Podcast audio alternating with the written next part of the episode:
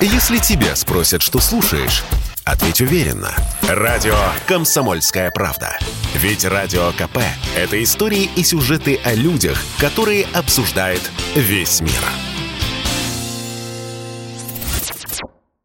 Соединенные Штаты пообещали санкции против крупнейших российских банков, пишет Рейтер. Источники агентства утверждают, что это произойдет, если Москва нападет на Украину. Белый дом запретит американским кредитным организациям обрабатывать переводы из российских банков. При таком развитии событий последствия ощутит мировая торговля, а также обычные граждане. Основная часть международных транзакций проходит в американских долларах. Экономист Евгений Надоршин заявил Радио КП, что даже в таком случае у России российских банков будет лазейка для продолжения своей расчетной деятельности. Да, ограничения коснутся крупнейших. Во-первых, эти операции можно пытаться проводить через банки меньшего размера, о чем американский регулятор не узнает. Там есть вторичные санкции для тех, кто будет исполнять такие операции, но каким образом узнать, что та или иная операция производится в пользу другого контрагента, вот не крупным, например, банком, который имеет счет там, в США, и по нему проводит операции, я не представляю. То есть это требуется, я не знаю, отдельная спецоперация. Никаких прав запросить отчетность, да, запросить информацию у этого российского некрупного банка, у ни у одного регулятора в США нет. В моем понимании это ограничение гораздо более мягкое, безусловно, неудобное, но обходимое даже без помощи иностранных банков, вот, по крайней мере, в нынешних формулировках.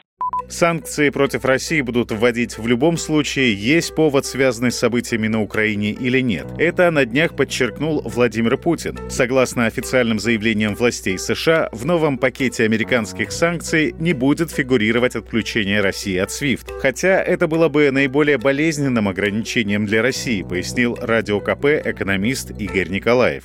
Точно не хотелось бы отключения от SWIFT. Внутри страны с этим проблем не будет. Ну, понятно, еще с некоторыми странами, потому что, как известно, с 2014 года альтернативную систему создавали, Центробанк тестировал, у нас она есть. Есть еще и старая система, Телекс, но просто, учитывая важность внешней торговли, внешней торговых сделок, все это будет очень затруднительно, безусловно, если будет отключение от SWIFT. А что такое затруднительно? Это дополнительные издержки для того, чтобы осуществлять вот эти вот платежи. Чудес не бывает. Они ведь на кого лягут? Они лягут, в конце концов, на потребителей.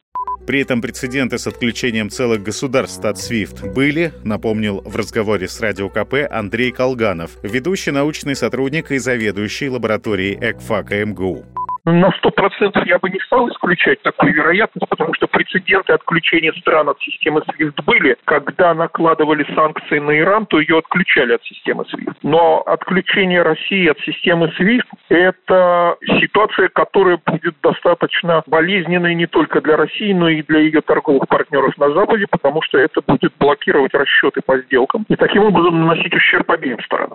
Плюс к этому, конечно, SWIFT – это не орган Соединенных Штатов или Европейского Союза, это международная организация, проводить через SWIFT решение о отключении той или иной страны от этой организации, эта процедура достаточно сложная. Все-таки является достаточно маловероятным. В Министерстве финансов России пояснили, что подготовили план действий. Глава ведомства Антон Силуанов утверждал, что новые санкции окажутся неприятны, но не смертельны для российской экономики. По его словам, в российских банках есть достаточный запас наличных в иностранной валюте. Александр Фадеев, радио «Комсомольская правда».